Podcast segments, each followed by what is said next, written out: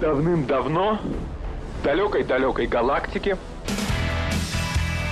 Дом культуры. Читаем, смотрим, слушаем. С Леонидом Володарским. последнее сражение состоится не в будущем. Оно состоится здесь, в наше время. Дом культуры Леонида Володарского. Программа предназначена для лиц старше 16 лет. Итак, э, небольшое добавление к рекламному ролику. Завтра в 11 у нас гость Константин Залецкий. Кладезь знаний о Германии и не только. И его лекция и беседа носит название «Бавария – это не Германия». Всех приглашаю, это будет интересно и любопытно. А мы начнем наш сегодняшний практикум общения с рассказа о некой ситуации в Голливуде, которая имела потом весьма и весьма серьезные последствия, но о которых тот момент, с которого я начну свое скромное повествование, никто и не то что не догадывался, а и мыслей таких не приходило. Итак, 20 марта 1948 года. День выдался необыкновенно холодным для Лос-Анджелеса, для Голливуда. И тем не менее, те, для кого это было очень важно, и те, кто получили нужные приглашения, собрались, прошли по ковровой дорожке, неизвестно, были ли там многочисленные зеваки, или их не было, но это была церемония вручения премии «Оскар». Приглашенные попали в зал, и это, конечно, были люди, которые все в той или иной степени решали в данной местности. Я имею в виду, конечно, кино. На сцене они увидели огромную декорацию в виде торта, который по традициям Соединенных Штатов, по англосаксонским традициям, называется торт на день рождения. Иногда он называется свадебный торт, но только когда оказия соответствует. Вместо свечей на торте возвышались 20 копий, правда огромных, статуэтки премии «Оскар». 20 лет премии «Оскар».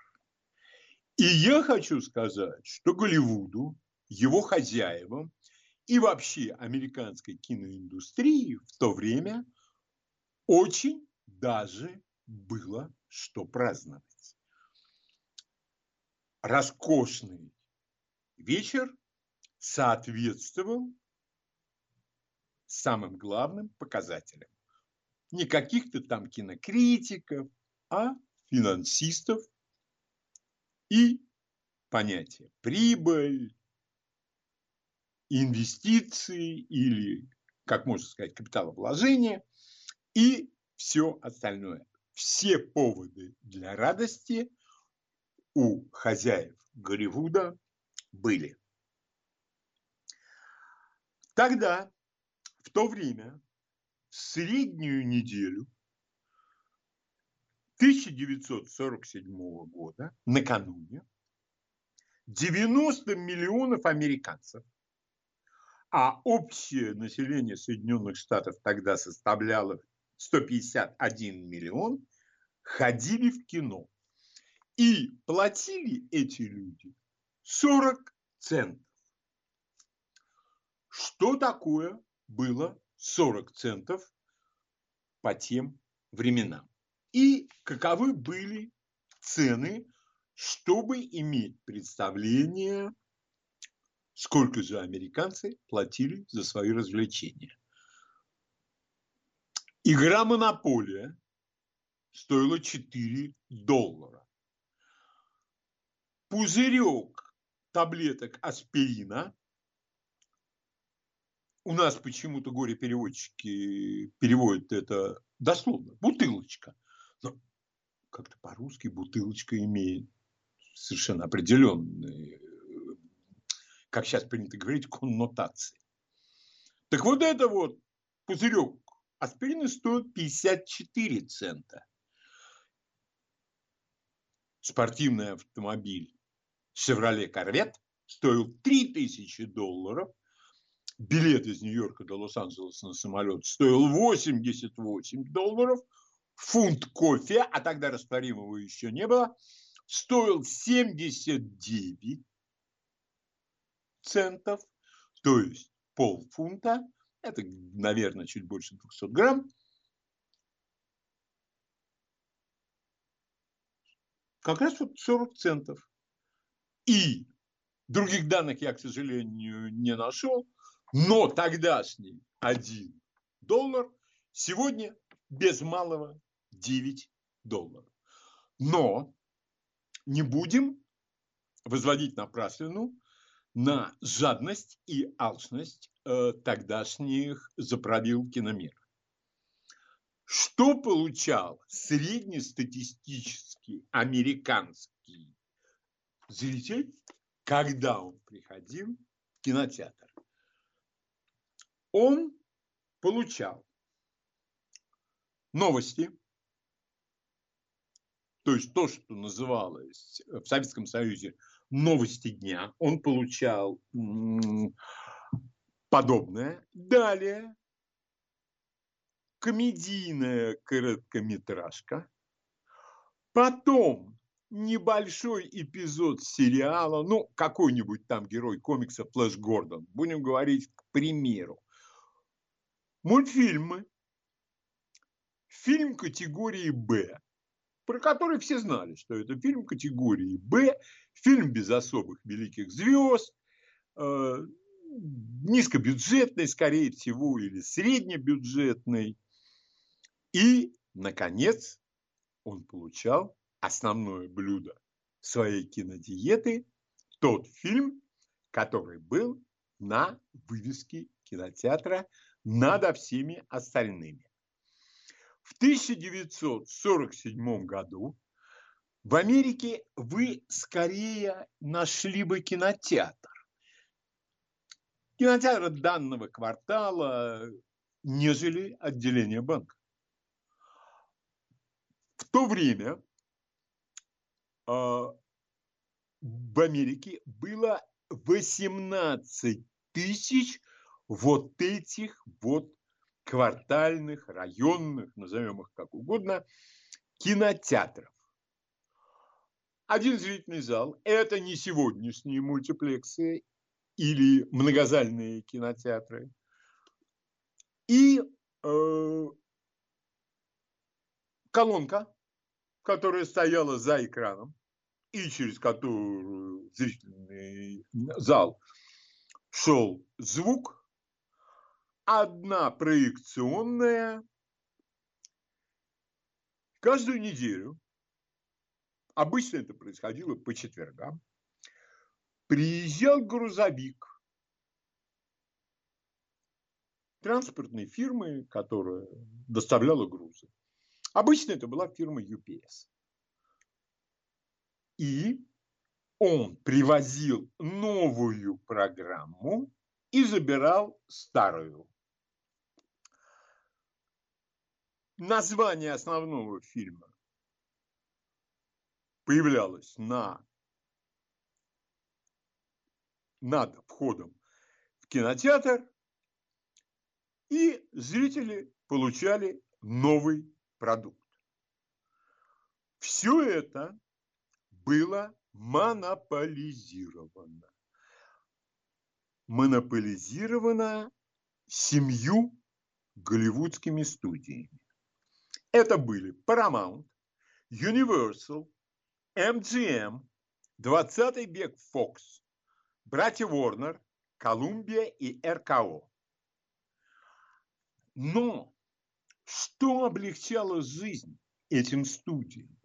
А жизнь им прежде всего облегчало то, что действительность, которая сложилась к 1948 году,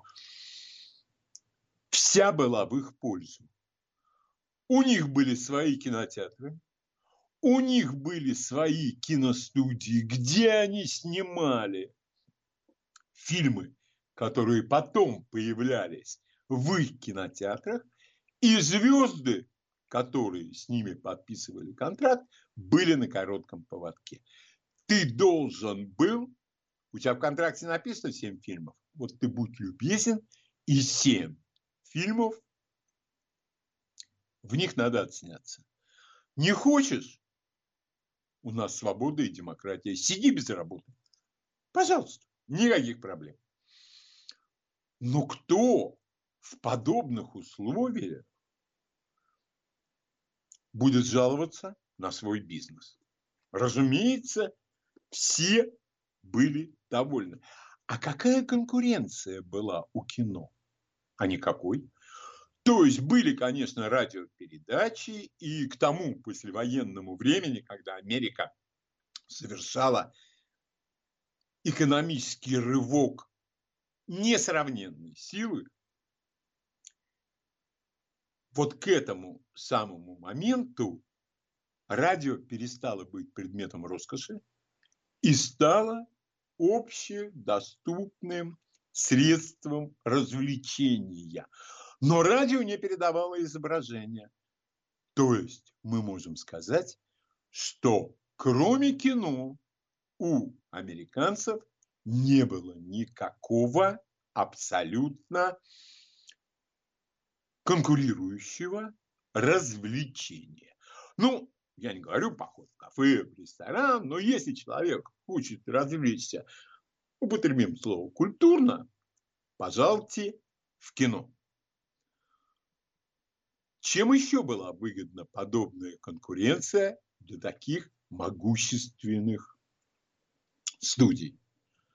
Надо ли были особые деньги тратить на рекламу? Конечно, нет. А вы представьте себе, какие сейчас рекламные бюджеты.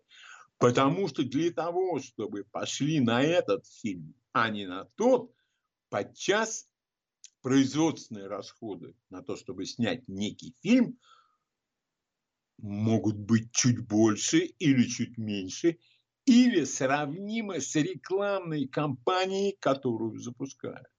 В те времена не было кепочек с надписью «Звездные войны», не было маечек с надписью ну, скажем, э, форсаж или там, как это называется по-английски, Fast and Furious, не имеет значения.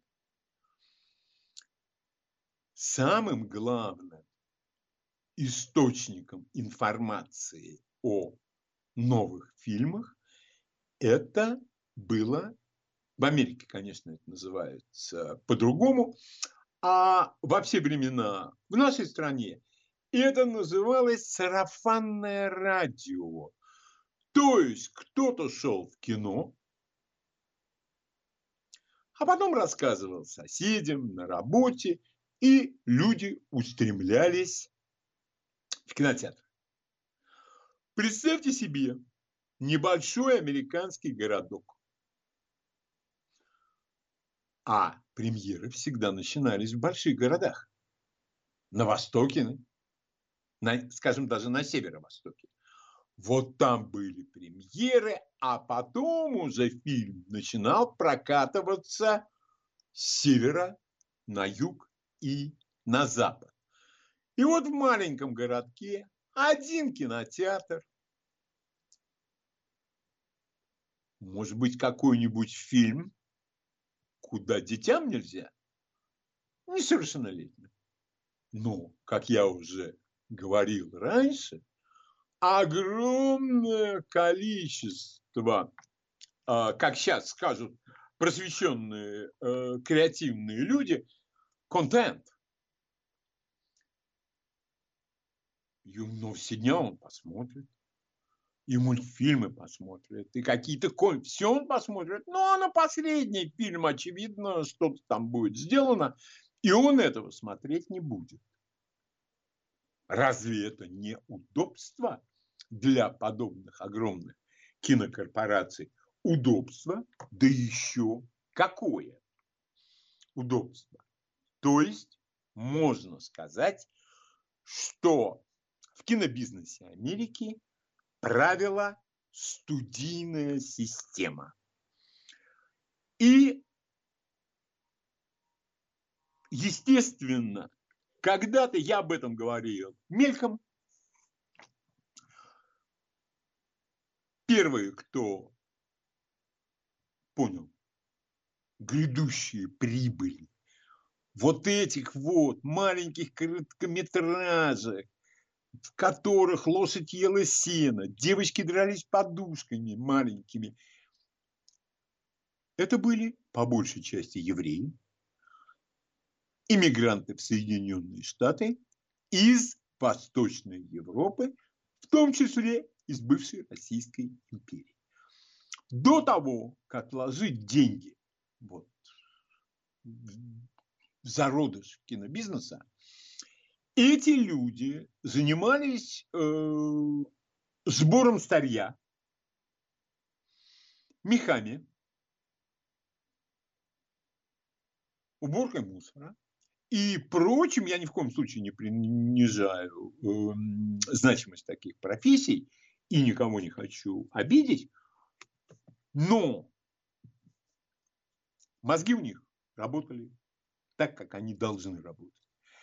И они первыми поняли, и вот оттуда и произос, произросли вот эти вот огромные, колоссальные кинокорпорации.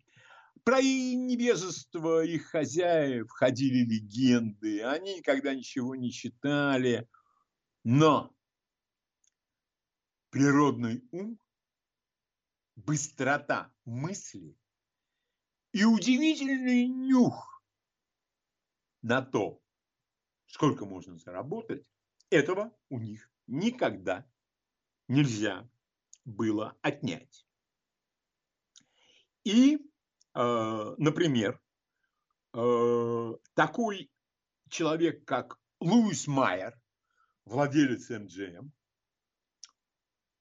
он взял кредит на развитие своей студии – и э, немало в этом преуспел, потому что именно он, может быть, эта мысль пришла одновременно и в другие головы, но он понял все преимущества монополии.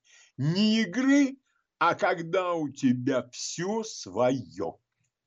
И производство, и актеры, и сценаристы, потому что про него рассказывают, ну, вполне возможно, любая подобная личность обрастает легендами, не все из которых соответствуют исторической правде. Но суть, вот эта легенда, передает абсолютно верно. Сценаристы тогда должны были прийти на работу, им платили некую, ну, жалование им платили, они сидели, у них там стояли пишущие машинки. Так вот, говорят, что мистер Майер на цыпочках ходил по коридору, куда выходили двери вот этих их маленьких кабинетиков и слушал, да, скажем, подслушивал у двери, чем это там его наемные занимаются. И если он не слышал стука машинки, он врывался и начинал пенять обитателю кабинетика на то, что он ни черта не делает и только зря проедает деньги, которые господин Луис Майер от своей широкой души ему платит. Ну, может быть, это и байка, но дух того времени она передает, на мой взгляд, абсолютно э, точно. Итак, Я повторюсь, основания праздновать были, конечно, весьма и весьма основательными. Каким образом вообще возник Голливуд? Заранее э, хочу всех предупредить, что это будет э, рассказ не на одну субботу. Я счел нужным ограничиться каждый раз где-нибудь 30-минутным эпизодиком. Почему Голливуд? Ходит легенда, опять же таки, что там была погода, там было солнце, там было Бог знает что. Историческая правда заключается совершенно в другом. Поначалу все пытались снимать на северо-востоке. Вот Нью-Йорк, Бостон, вот эти огромные мегаполисы. Но там очень недалеко было до Томаса Эдисона. А именно Томасу Эдисону принадлежали патенты на кинокамеру и на проектор. И надо было ему платить за все, что снималось.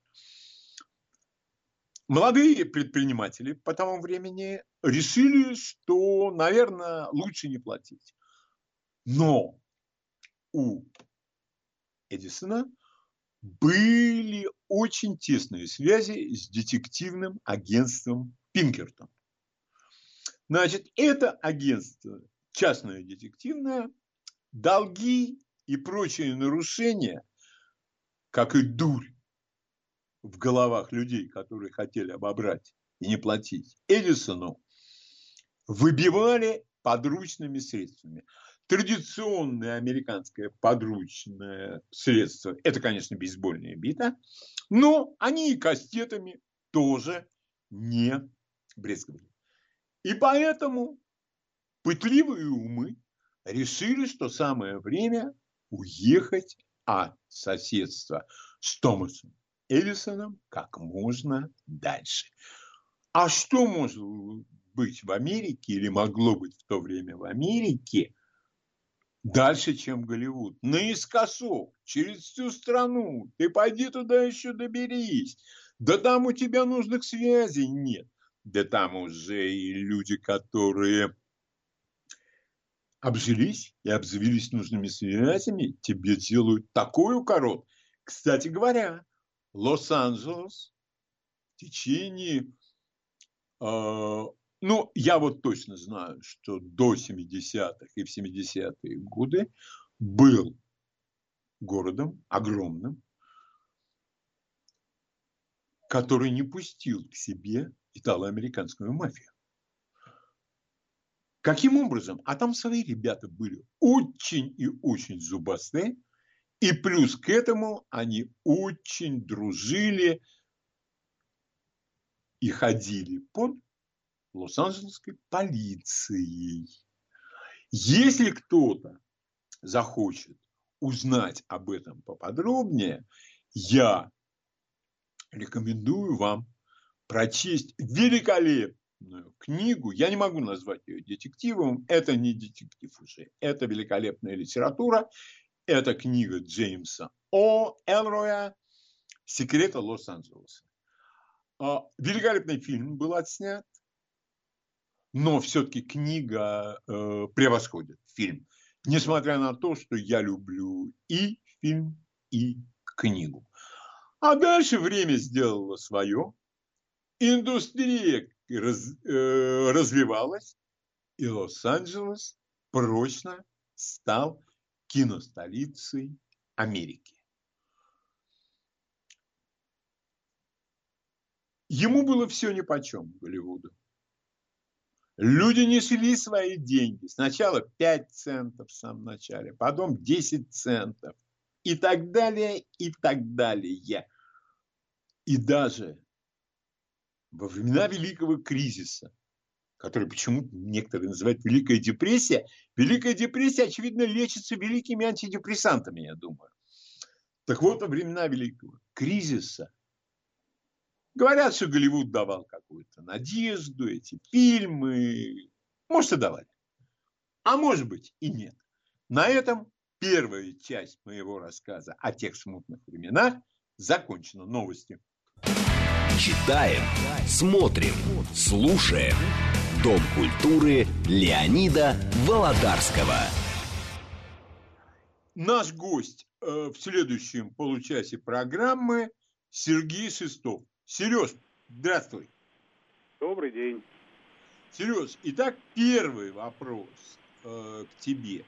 Что это за история с утерянными секретными документами? То в кафе, то на остановке автобусной, и все время теряют англичане.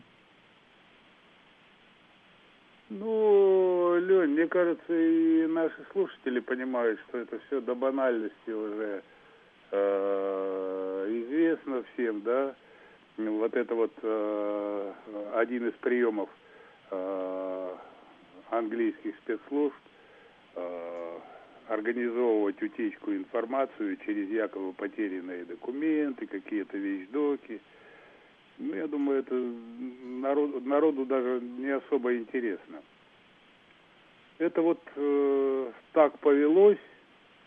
И Шерлок Холмс э, об этом э, писал много, об утрате документов, э, и как разыгрывается та или иная партия по линии э, правительства английского, по линии спецслужб. Э, честно говоря, мне даже вот что-то серьезного говорить и не приходится. Все, я понял. Я... Один из тактических приемов по продвижению дезинформации или каких-то какой-то информации, вы, как кажется англичанам, выгодный, выгодный для них.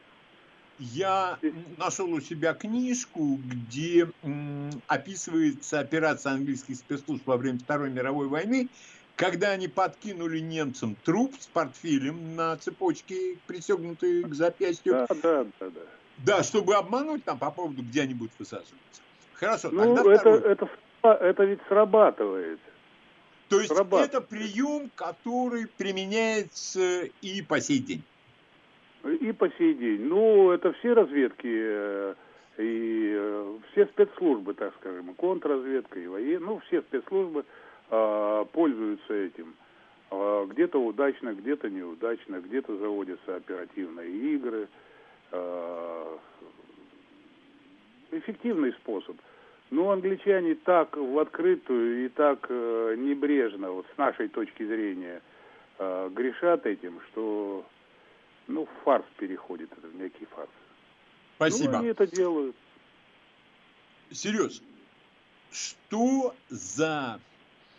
Что происходит в Центральной Африке в настоящий момент? Только что а. туда съездил поставленный французский военный вице-адмирал, уговаривал президента отказаться от сотрудничества с Россией. Ведутся какие какие-то, я говорю какие-то, потому что у меня информации очень немного, и она очень противоречивая из открытых источников, ведутся боевые действия. Но, конечно, во всем виновата Россия. Леня, вот этот вопрос, конечно, э, поинтереснее первого. Э, можно я начну с того, что по гражданской э, специальности я горный инженер. Да, конечно.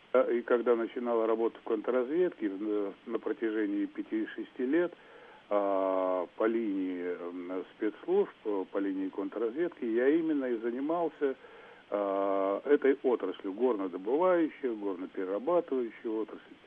А, вот, это одно. И второе, мои друзья, студенты, да, ну, вернее, уже выпускники института, на сегодняшний момент занимают достаточно весомые должности и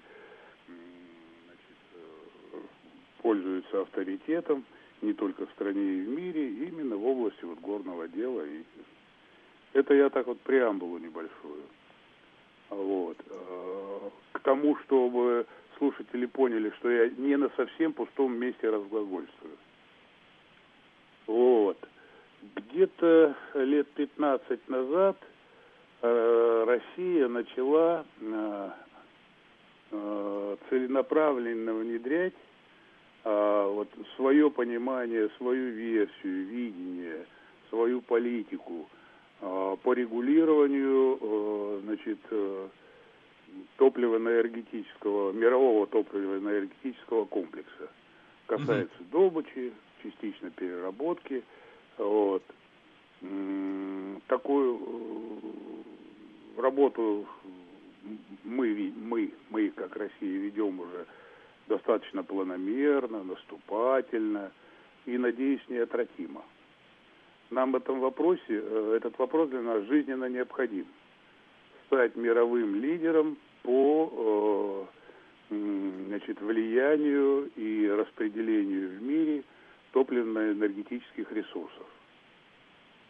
А, как мне кажется, а, ну и у меня достаточно уверенности есть, что мы этим заниматься будем надолго, если не навсегда, да? Вот. Мы, мы должны стать э, мировой, э, мировым лидером в этом вопросе. Понимаешь, да? Да. Вот. А, поэтому вот ты сейчас задал вопрос э, по Африке. Мог бы также э, задать вопросы по Сирии, мог бы задать вопросы по а, Ближнему Востоку, да? А, отдельно обсуждать каждую страну, будь то Сирия, Ливан или континент африканский, да? Это э, хорошая задача. Вот так же, как ты по Голливуду, можно каждую неделю по полчаса говорить более подробно о конкретном том или ином месте, да?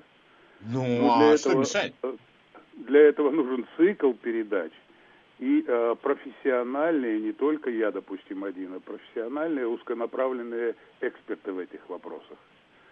А вся вот эта вот байда, а, то, что сейчас звучит, то в Африке, на Ближнем Востоке, Сирия, а, Иран, Афганистан, это все то, о чем я говорил вот чуть ранее, да? Мы ведем целенаправленную, непрерывную работу по э, значит, лидерству в топливно-энергетическом комплексе. Я сейчас говорю только о ТЭКе, да? Угу. Вот. Поэтому в этой работе э, мы задействуем все ресурсы. Я в первую очередь не только о деньгах говорю, а государственные возможности с участием всех спецслужб, какие есть, да? И э, вот этой новой инновации, то, что называют, весь мир называет у нас вагнеровцы, да, э, частными военными э, объединениями, предприятиями, да, вот, э, самими спецслужбами участие напрямую разведывательных, контрразведывательных возможностей. И э, у нас тут достаточно хорошо получается Э, с, нашими, с нашим частным капиталом да, в области нефти, газа. Вот. Э, хорошо получается, несмотря на какие-то временные неуспехи, в Латинской Америке. Ну, в частности, можно говорить о Венесуэле, да.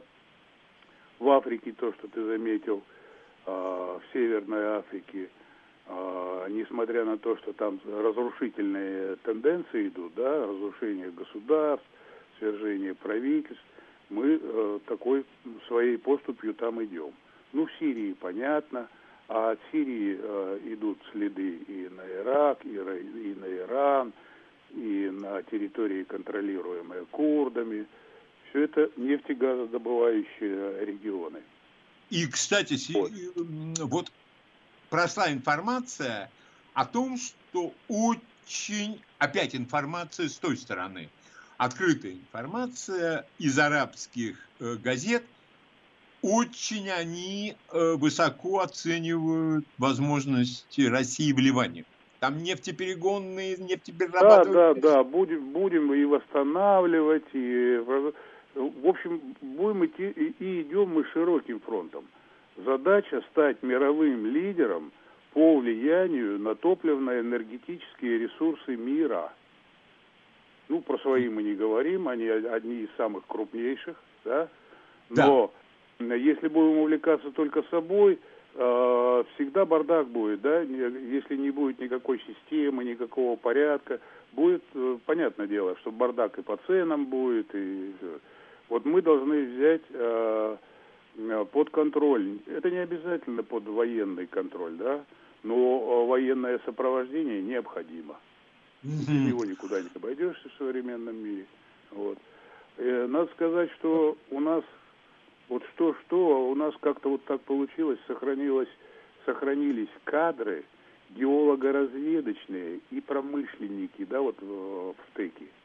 Угу. Вот каким-то чудом образом, не, непонятно, да, но они сохранились, приумножили свои знания, а, а потом в Советском Союзе, когда был Советский Союз, я это достоверно знаю, опять же я говорю, а я занимался контрразведывательным обеспечением этих вопросов, да, угу. вот.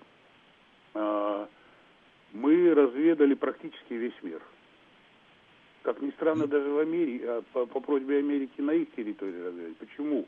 Потому что наши были специалисты и остались просто высококлассными в плане разведки э, э, недр, да, земных. Угу.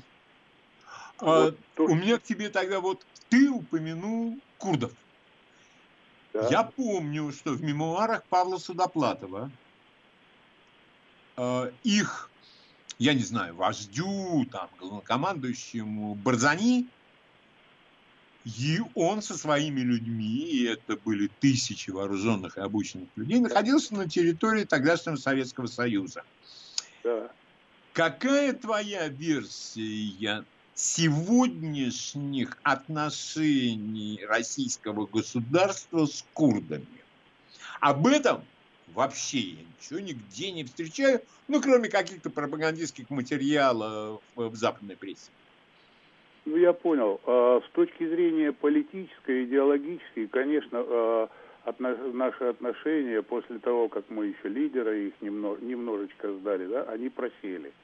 Но зато в настоящий момент а, взаимоотношения с курдами, с курдскими племенами налаживаются деловые финансовые деловые взаимоотношения. Я вот сейчас не знаю, но э, пару лет назад э, уже конкретно решался вопрос открытия авиационной линии, прямого авиационного сообщения. Ну, по-моему, что-то там не сработало же. Вот деловая часть, она э, стала наиболее серьезной. Ну, а политические взгляды, ну, мы же их оставили, свои политические взгляды. А мы, мы ни одну да... точку земли в этом вопросе, который мы обсуждаем, э, я думаю, не оставим без внимания, потому что это, ну, для нас это жизненно важно. По линии э, управления финансами, даже и своими мы, ну, как бы не очень, да, а по линии там электроники, вот бытовой техники, Э, мы как-то тоже вот не очень. Но то, что получается и получается. Э, недра, вооружение, космос еще остается пока. Ну, это никак не... Да, и еще э, о других вот полезных ископаемых, не только ТЭКов, мы тоже работаем в этом направлении. Вот. И спецслужбы в этом направлении работают. Вот угу. идем. Ну, а это для, для этого вопроса должна быть отдельная тема. Я понял. Спасибо, Сереж. Если будут сейчас, а мне кажется, конечно, они будут. Если будут звонки, ты ответишь на, ну, буквально там будет три, может быть, да, Лень, максимум ну, четыре ну, звонка. Ну, Лень, ну ты знаешь, что отвечу. Да, да, да. Итак, э, пожалуйста, задавайте ваши вопросы Сергею Шестову. Я такого класса эксперта в своих вопросах на центральном, слава богу, телевидении не встречал. Ни разу я таких не видел. Сергей как-то был, и кончилось все это как-то вот для ведущего на Первом канале не шибко хорошо. Пожалуйста, ваш вопрос. Здравствуйте. Алло. Да, Здравствуйте. Вопрос, а, Леонид, а у меня вопрос вот лично к вам по поводу Сергея. А когда вы пригласите его на полноценную передачу, чтобы когда получить удовольствие захочет. послушать? Когда он захочет. Но вы Попросите видите, его, вот, чтобы он как можно быстрее захотел. Так интересно всегда слушать этого необыкновенно э, яркого и интересного человека. Столько полезной информации от него получаешь, передать вам просто не могу. Да, я вам могу сказать, что полезная информация, которую он отсеивает там 10 раз подумав об этом. Это я вам могу Понятно, понятно, все это понятно. Тем более он необыкновенно интересный человек, и слушать его каждый спасибо. раз, когда он возбывает, спасибо. очень интересно. Сергей. Да, Сереж, я слышал? слышу это дело.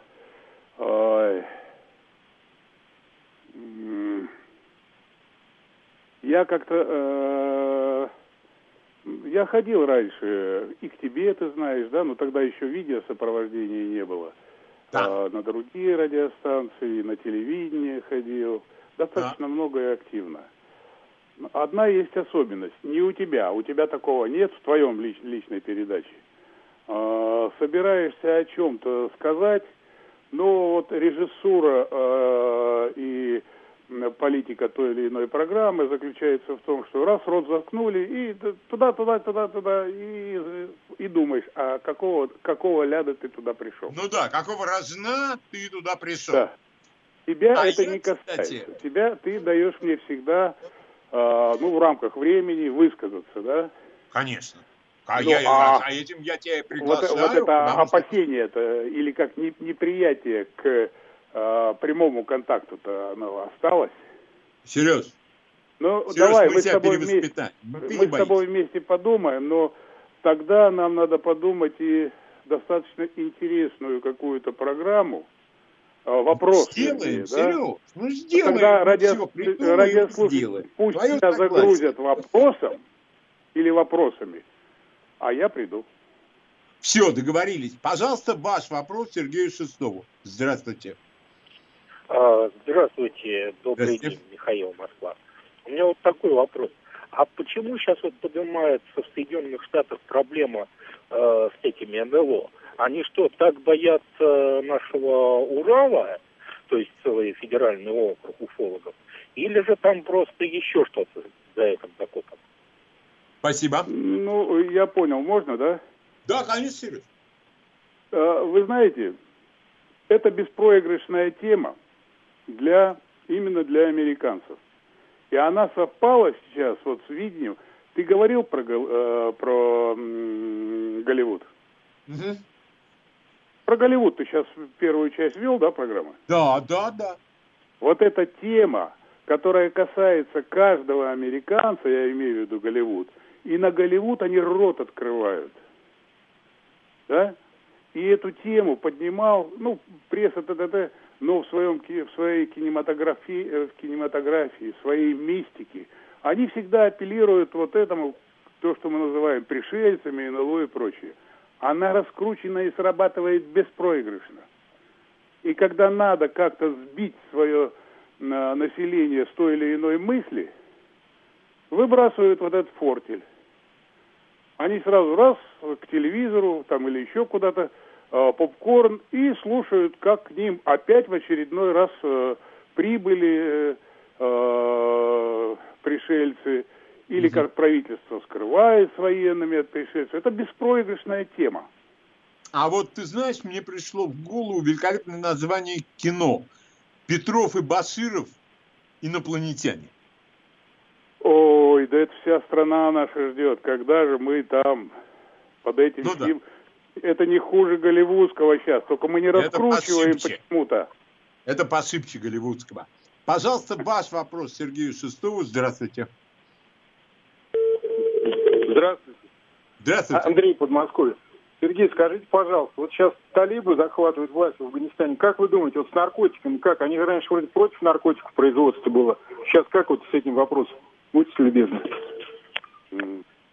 Значит, э наркотики стали чрезмерно процветать, все знаете, когда произошла оккупация э, страны, да?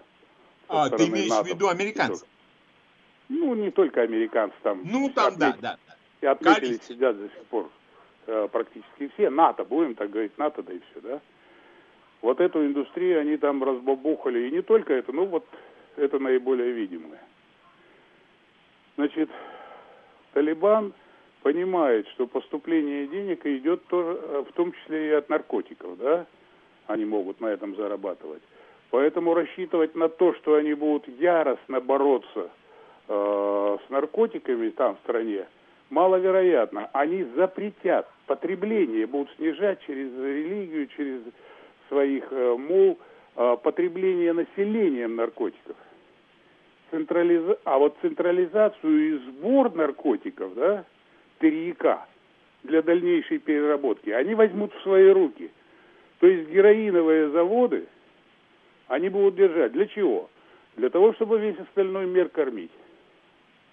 Mm-hmm. То есть с наркотиками там э, бороться на сегодняшний момент эффективно бесполезно. А для того, чтобы какая-то польза была для страны, помимо наркотиков, у них денег не хватит, и никто им не даст.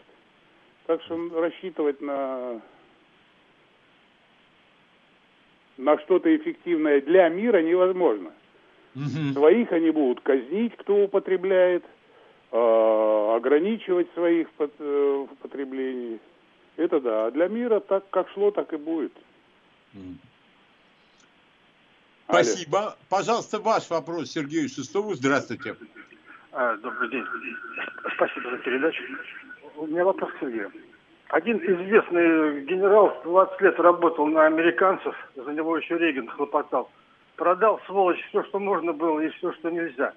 Может быть, есть смысл э, посвятить передачу э, историям, когда вот контрразведка наша, к сожалению, глубокому сожалению, так сказать, ну, профукала, так сказать, этих героев. Спасибо. Большое спасибо. Э, была передача, Сереж, я не знаю, ты ее слушал или нет, Саша Колпакиди рассказывал отдельная передача «Предатель».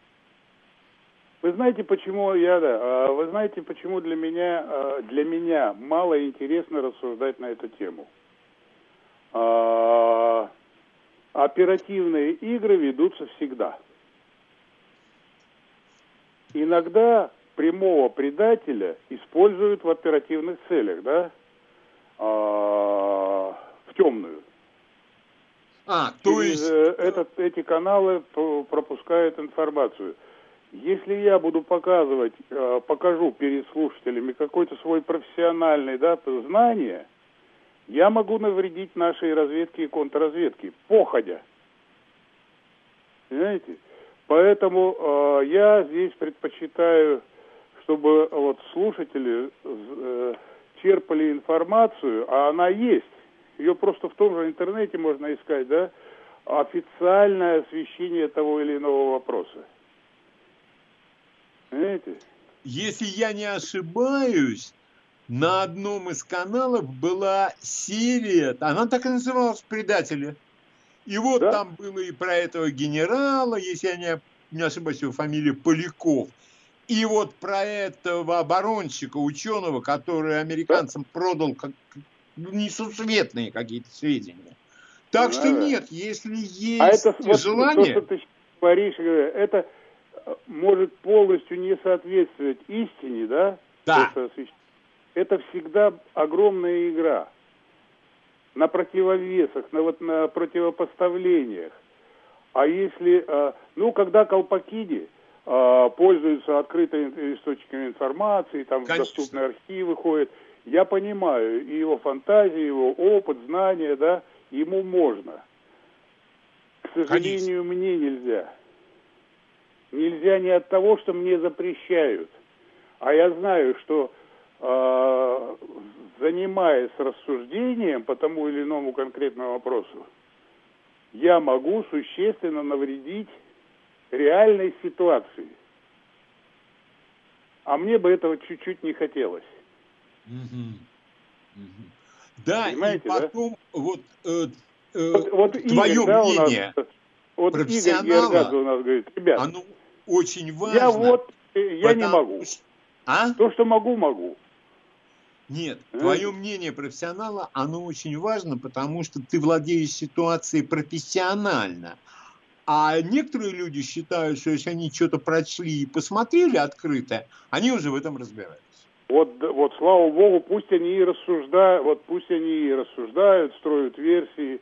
Нам как бы переходить грань, я это называю общим термином, и ты его и слушатели знают, не мои секреты, ребят, не мои секреты. Э, Сереж, огромное тебе спасибо. Значит, мы с тобой э, в ближайшее самое время созвонимся и обсудим тему. Вот. А у нас сейчас новости.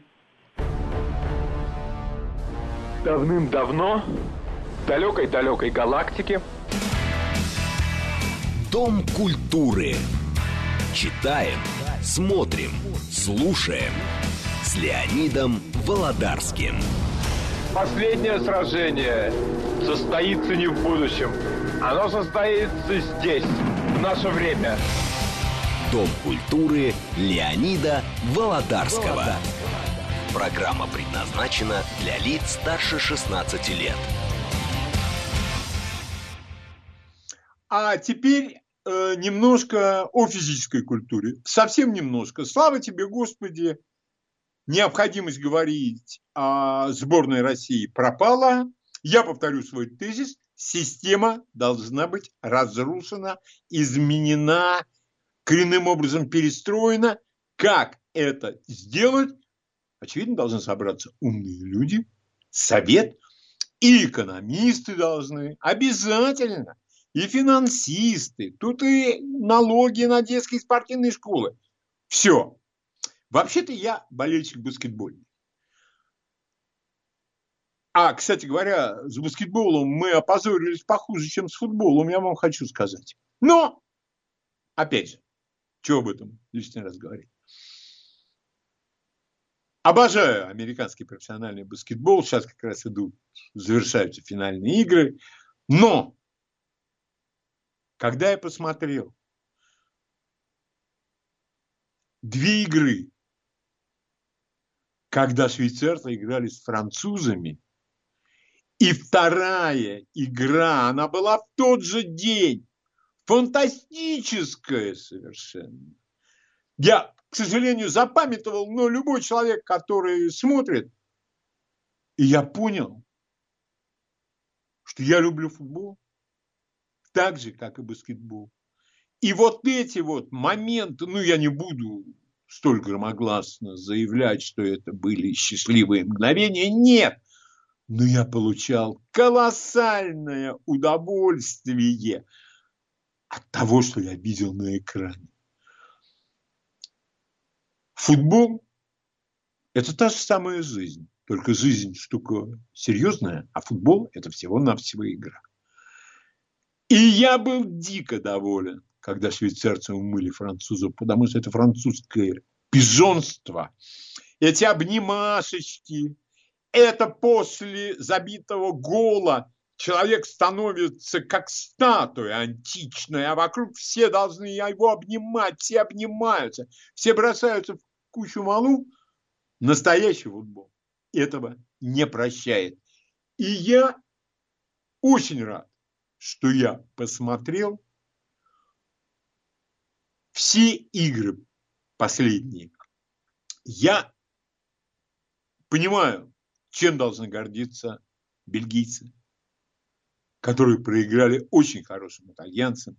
Я опять же не собираюсь там э, рассматривать вчерашнюю игру, когда мне будут э, с разной степенью тупости так называемые эксперты, которые никогда не играли в футбол и так далее, и так далее, объяснять, что этого оттянули, того притянули и так далее. Ребят, я понимаю, вы от этого кормитесь. Не слишком ли жирно вы от этого кормитесь. А вот этим вот прекрасным мгновением, это не я придумал, это все к классику. И я надеюсь, что даже несмотря на то, что иногда решающие игры великолепные по своему, по вывеске, становятся достаточно занудными. То есть смотреть их неинтересно. Но на чемпионате Европы и на чемпионате мира ближе к концу, когда ставки растут, ты все равно не можешь отклеиться от экрана, потому что ставки чрезвычайно высоки, и это чувствуют все, абсолютно все. У меня к вам буквально просьба. два-три звонка, не больше. Получаете ли вы удовольствие от того футбола, который вы смотрите в последнее время по телевидению? Сборная России не участвует в ваших звонках. Ее нет, и мы о ней не говорим. Здравствуйте, пожалуйста, ваше мнение. А, добрый день. А, Добрый день. Лимонадный Джо. Да, Я пожалуйста. получаю удовольствие. Для меня есть команды открытия. Это, например, сборная Венгрии, как она играла с французами и с немцами. Да. А, Безумно их жаль, они вели с немцами до 84 минуты и пропустили. Что для Венгрии это было бы, ну, такой праздник. Хотя не так праздник, конечно, устроили, но это было бы событие. Я, э, я понимаю. И вот э, спасибо вам большое. И вот э, лимонадный Джо, который только что звонил, он вот на какую мысль меня навел. Вот когда я вижу такие команды, мне, мне, не приходит в голову, а сколько он там получает? А чего он-то? А почему? А кто это? А что это за тренер? А где план на игру? Нет. Вот в данный момент, когда я вижу такое качество игры, для меня прекрасна сама игра. Пожалуйста, ваше мнение. Здравствуйте. Алло, здравствуйте еще раз. Конечно, невозможно не сказать о том, что какое удовольствие получаешь от игры, вот, которая демонстрируют команды. Это что-то действительно фантастическое. И вы абсолютно правы. В голову даже не приходит мысль, сколько получает, что он там делает. Наслаждаешься игрой, наслаждаешься вот этим чувством ответственности, которое появляется на поле у игроков. Меня потрясла Дания. Посмотрите, как она трагически начала чемпионат и каких высот уже достигла. Я надеюсь, что достигнет еще больших высот. Посмотрим Вот где сегодня. да, Сегодня- да, да. Вот, вот где действительно вот ответственность, вот где действительно настоящий патриотизм. Вот, ну, тут можно много высоких слов говорить, но то, что это правда, это правда. Это действительно фантастические люди, которые играют потрясающий футбол и дарят удовольствие всем И- зрителям. И спасибо большое. И я под- э, поддержу вас. Они играют за свою страну. И мы это прекрасно видим. Пожалуйста, ваше мнение. Здравствуйте. Алло. Да, пожалуйста, ваше Да, мнение. добрый день, Лев, Москва. Вот у меня встречный вопрос. Ну, безусловно, я смотрю, огромное удовольствие получаю, но у меня встречный вопрос. А вот как вы воспринимаете то, что сейчас расширили количество э, команд, и в итоге мы можем смотреть, там, не знаю, сначала Голландия-Македония матч, а потом Голландия-Чехия. По-моему, это все равно, что в ресторан прийти, ждать там какого-то невероятно вкусного блюда, а но перед этим обычную картошку или макароны должен съесть. Это как-то очень странно и, по-моему, вообще Ой, не смотрится. Вы знаете ли, это спасибо вам большое за звонок, но это дело вкусовое. Это вкусовщина чистой воды, абсолютно. Я в спорте всегда за ужесточение конкуренции. Потому что вот еще очень важная вещь. Они там у себя, то ли в американском баскетболе, то ли в европейском клубном или каком-то там еще футболе, они без зрителей и без болельщика сдохнут. И они это все прекрасно понимают. И хозяева клубов, и тренеры, и все остальные. А я знаю места, где на болельщиков наплевать несколько раз. Четно, нечетно. Ну, совершенно. Мы и без них обойдемся. Они нам только мешают. Последний звонок, который я принимаю по футболу. Здравствуйте. Алло, здравствуйте, Леонид. Здравствуйте. Большое удовольствие получал, получают испанцев. Многие говорят, что скучный футбол, но мне всегда нравится их контроль мяча. Сидишь и наслаждаешься. Поскольку А это и есть всегда- профессионализм. Ага. А вы Да. знаете, а мне вот всегда, я помню, эм, были команды, которые добивались результата, но люди сетовали на скучную игру.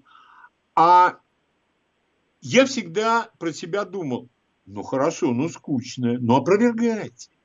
Ну опровергайте.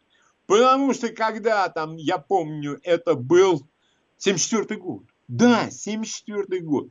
Я говорил об этой игре, по-моему, полуфинал Голландия-Бразилия. Бразилия абсолютно быдловатая, шпанистая команда, которые лупили по ногам. Ну, голландцы начали отвечать.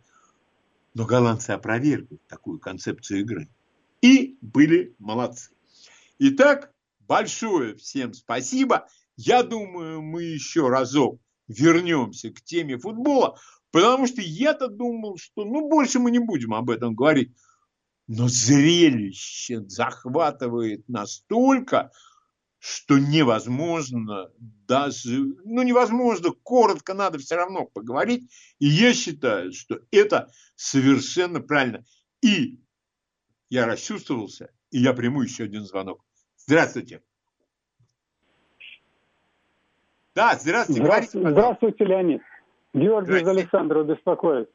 Я, конечно, в футболе небольшой знаток, но вот раньше был приз за честную игру, как, игру, как то назывался, фри, в общем, за честных футболистов. Я смотрю этот э, чемпионат, естественно, болею за хорошие команды, но хотелось бы заметить, что судейство, на мой взгляд, профи, ну, дилетанта, не очень высокое. Посмотрите, хватает за руки, за плечи валят и редко дают желтые карточки. Мне кажется, это разрушает футбол. Это же не борьба все-таки какая-то. Нет, Понятно? это уже э, должны собираться какая-нибудь судейская комиссия совместно да. еще с кем-то.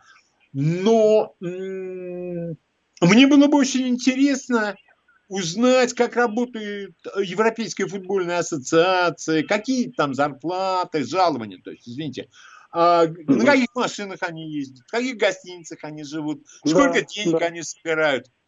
Без этого разговора о серьезных изменениях не может быть. Всем не огромное быть. спасибо. Обещаю, мы еще вернемся к разговору о футболе, потому что нас ждут еще два полуфинала и, естественно, финал. Конечно, в течение часа мы об этом разговаривать не будем. А теперь мы переходим к культуре речи. Итак, представляю вашему вниманию. Но для начала о качестве работы. Воскресенье, 27 июня. Первый канал показывает фильм «Как украсть миллион». Обожаю этот фильм. Великая Одри Хэбберн прекрасная, Питер Отул. И вдруг я вижу в рекламном ролике, что там играет некто Чарльз Бойер. А, не помню я, чтобы там играл Чарльз Буэр. И вдруг я понимаю, что зрителю на Первом канале предоставляют Шарля Буае. Это Шарль Буае, актер, которого я, например, знаю по прекрасному фильму «Газовый свет», где он играет вместе с Ингрид Бергман. Вот качество перевода левой ногой. Написано, фильм чей американский, написано, как там Чарльз Бойер. Значит, это Чарльз Бойер. И теперь я продемонстрирую вашему вниманию а, это подтверждение цитаты из Антона Павловича Чехова из его потрясающего рассказа «Свадьба», ну и фильм Исидора Анинского Э, один из моих любимых. Они хочет свою образованность показать и все время говорят о непонятном. Итак, нет более разнузданных ютуберов и блогеров, которые пишут про машины.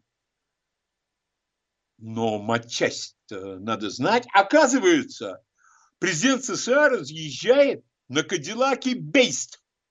Бейст. Это Кадиллак Бист. Это зверь. Я не помню, кто пустил вот это жаргонное обозначение, но оно очень уместно. А, дальше.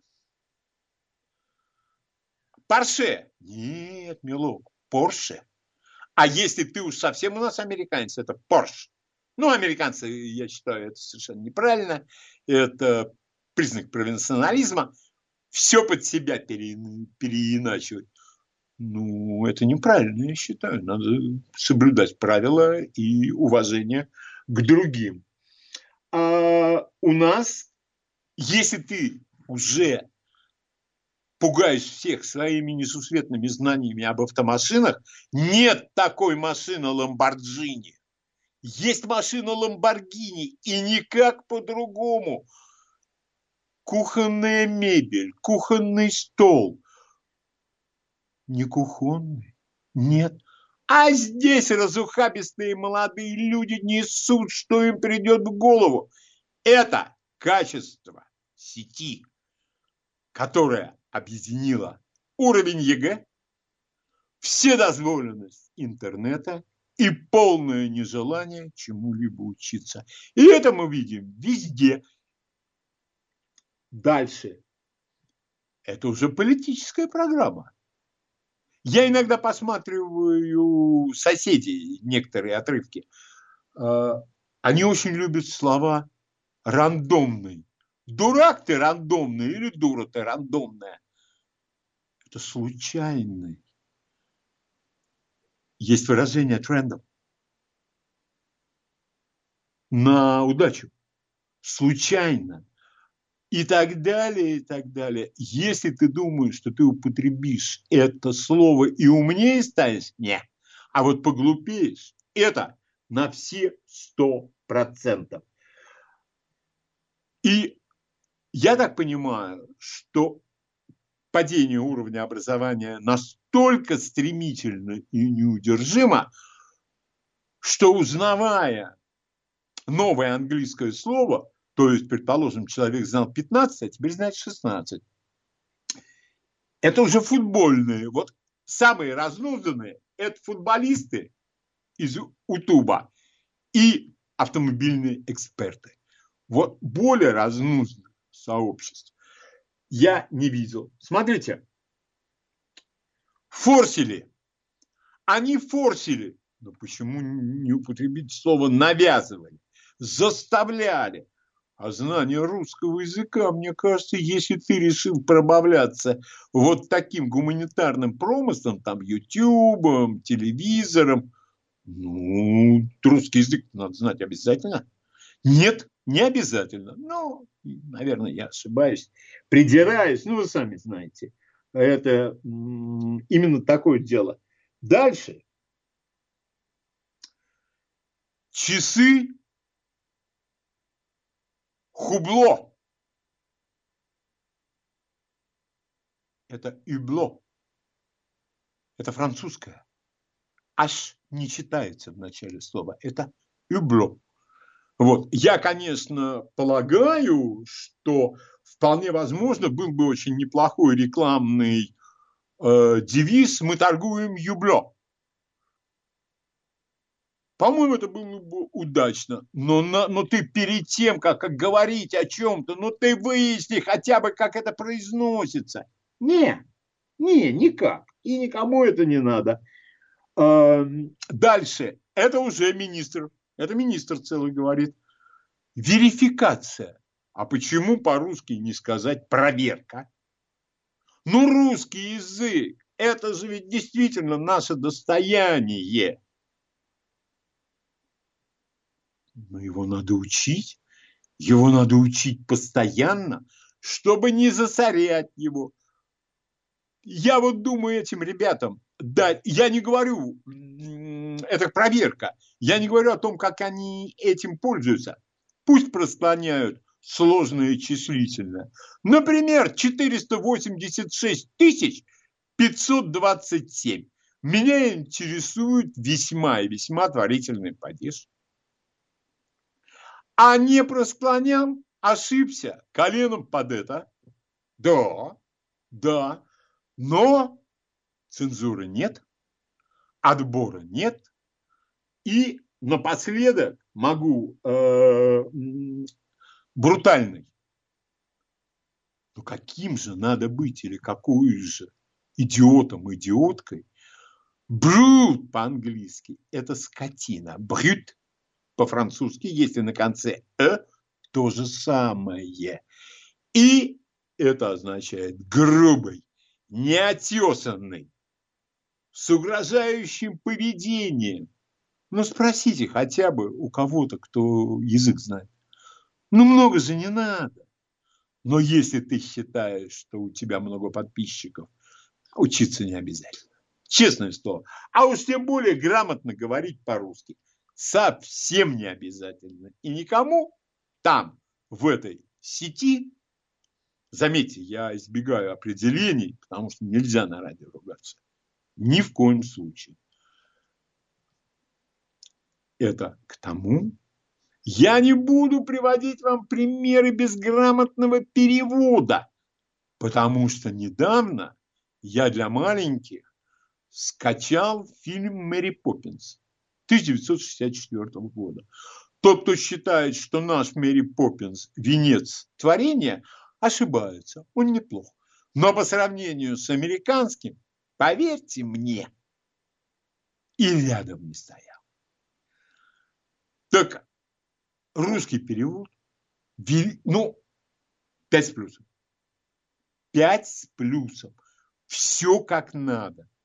А, и песни перевели, и как перевели, и юмор сохранили. Но я думаю, это очень добросовестные и вдумчивые работяги. В самом лучшем смысле этого слова. И э, сейчас на последок, уже перед музыкальным э, получасом, два фильма, которые я считаю э, весьма и весьма достойны внимания. Первый фильм – это роман Полянский. Да забудьте вы про дело под которым он до сих пор ходит в Соединенных Штатах. С ним, между прочим, по этому делу а несовершеннолетних Джек Николсон проходил. Что-то Джек Николсон в полном порядке, а Роман Полянский не в полном порядке. И в Штаты он ехать не может. Посмотрите лучше его фильмы. А фильмы он, ой, какие неординарные снимал. И вот «Ребенок Розмари», фильм Романа Полянского – это пример того, как фильм ужасов становится великим кино. Для меня это мое мнение, сугубо мое мнение. Ужас. Даже, может быть, этого и не бывает никогда. Но когда это делается на совершенно обыденном уровне, и ты понимаешь, что такое ну, может случиться, это сила убеждения режиссера тогда можно считать, что из жанрового кино, из фильма ужасов, этот фильм превращается в великолепное кино. И еще один фильм, это, по-моему, 46-й или 48-й год, неважно. У нас, опять же, горе-переводчики перевели его как «большой сон». Я не помню, как большой. А что, маленький есть? Есть маленький сон, это вечный сон. В главных ролях там Хэмфри Борн, который стал иконой, и его возлюбленная Лорен Беко. Экранизация очень хорошего романа Реймонда Чендлера. Ну, классик детектива, крутого детектива. А сценарий, на всякий случай, писал Вильям Фолк. Наверное, он подрабатывал. Я плохо знаю его биографию, а может, совсем не знаю. Но получилось, не знаю, шедевр не скажу, но получилось кино, которое всегда можно посмотреть. Я бы даже, наверное, сказал, что вот эти, вот эти вот э, два фильма я бы рекомендовал к просмотру, но обязательно надо помнить о том, что для меня, ну, эти фильмы по-своему интересны, по-своему дороги, и единственное мое оправдание, если они вам вдруг не понравятся, это то, что я их рекомендую вам от чистого сердца. А не потому, что мне за это кто-то платит, и мне э, кто-то там э, ждет заработка на этом, и потом со мной поделиться. Нет, нет. Я даже не могу и схему придумать, как такое может произойти. А, так что вот эти два фильма я вам, скорее всего, рекомендую. И великолепная новость. Я, правда, не знаю деталей, но в свою совсем недавно у нас отсняли гениальный фильм «Вратарь галактики», где актер Миронов, который везде играет хоть князя Мышкина, хоть апостола, хоть кого, он играет какого-то инопланетянина, по-моему, с длинными седыми волосами. Они должны будут выплатить деньги, которые они потратили, государственные. Новости. Читаем, смотрим, слушаем. Дом культуры Леонида Володарского.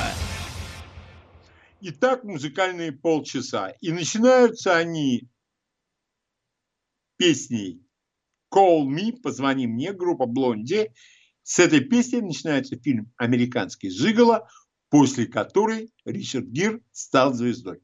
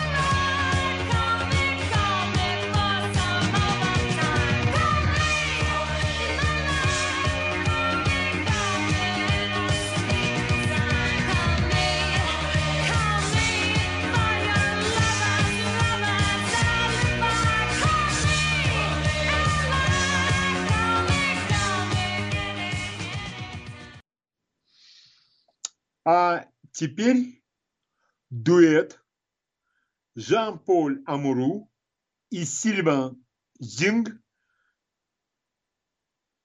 Дуэт для двух. Пианино буги-вуги.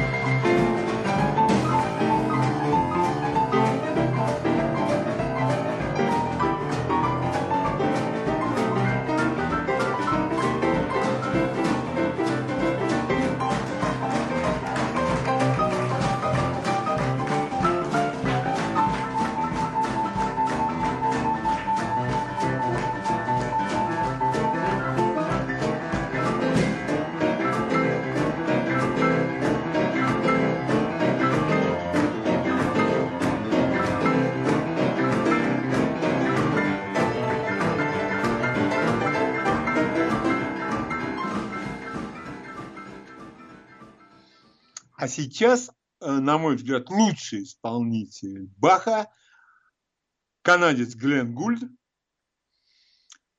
А, партита, вторая партита до минор, он напевает, он встает и ходит вокруг рояля. Та студия, на которой он записывался, были конфликты, а потом главный, начальник сказал, он гений, пусть делает все, что хочет. Бах! Вторая партита до минор.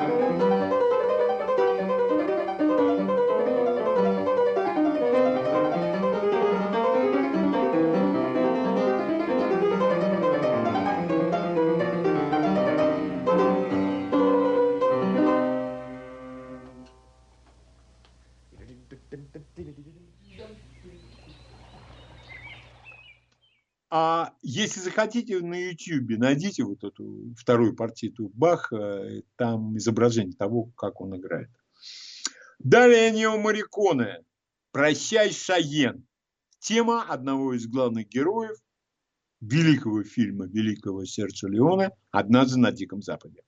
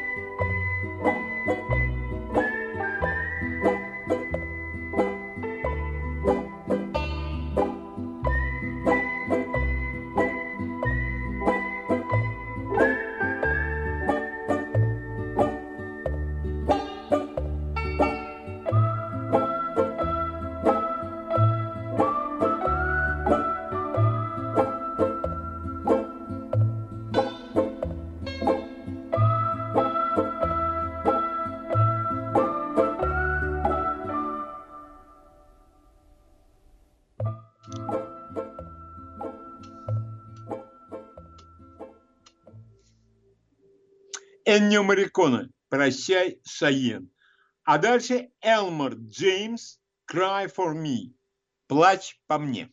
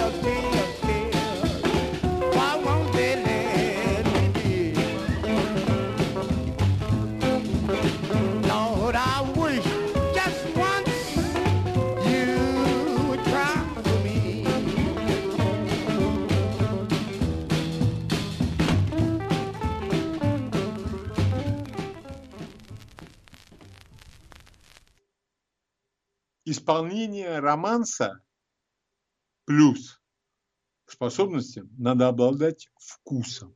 Иначе все это сведется к игре лицом, вполне возможно потрясанием различными частями тела и полной, полной бескусицей. Это совершенно не относится к исполнительнице романса «Белая ночь» Полине Агуреевой.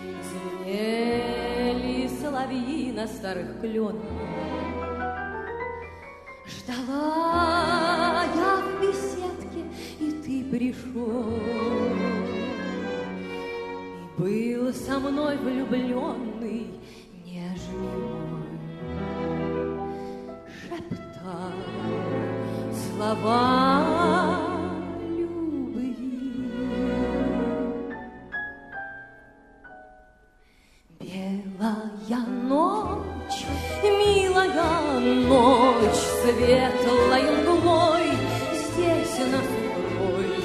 И не спеши нам зажечь свет, зови.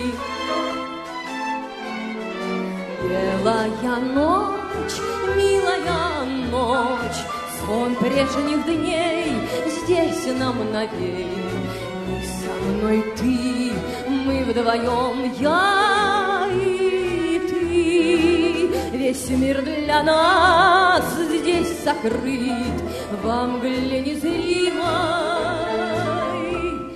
Как сладко голос твой звучит, ты мой любимый.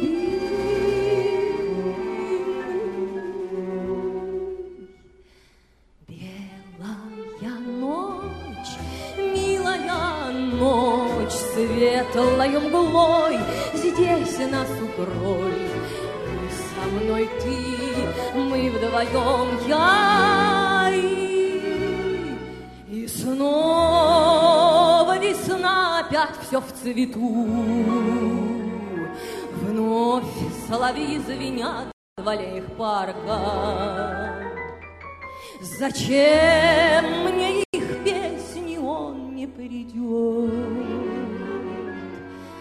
Сердце вновь так жалко шепчет мне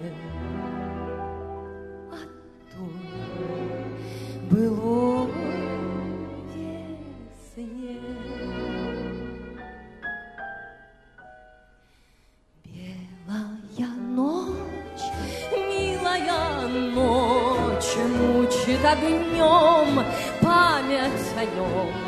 Но скорей пусть мне мелькнет свет зари.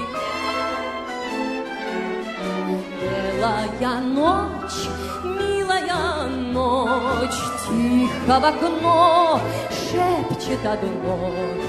Нет, его нет, он ушел, он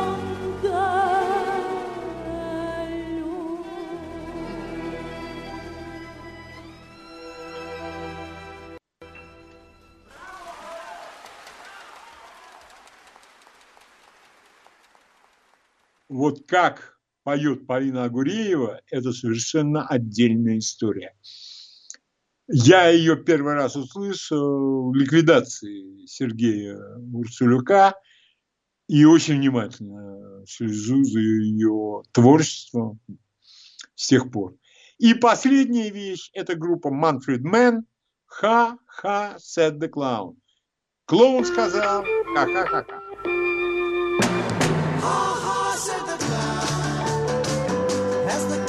Caesar's crown is the night being tied on romance. Ha ha, said the clown. Is it bringing you down that you've lost your chance? Feeling low, got to go see a show in town. Hear the jokes, have a smoke.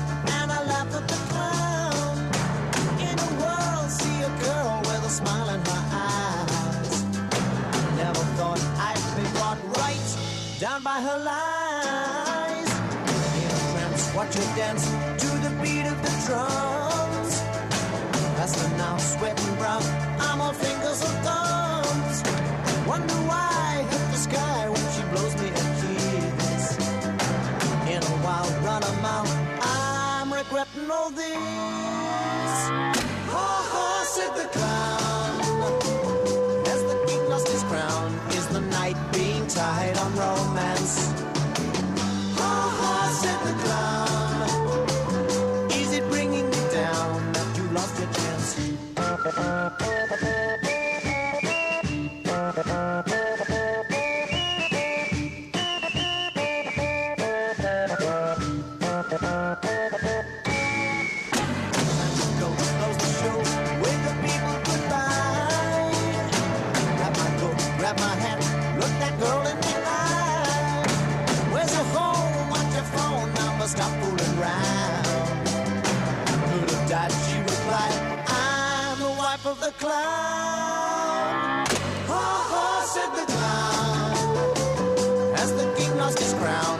The night being tied on romance?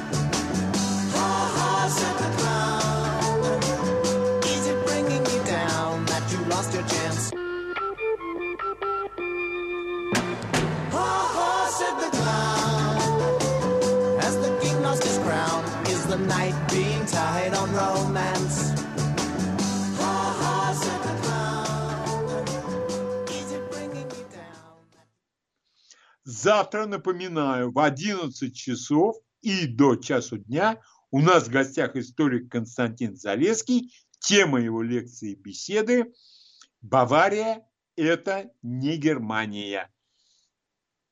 Призываю вас не пропустить, потому что я второго такого знатока Германии и ее истории не знаю. Все будет у нас нормально, мы услышимся в следующую в это воскресенье. И до свидания. Спасибо, что слушали. Надеюсь, вам понравилось. До свидания.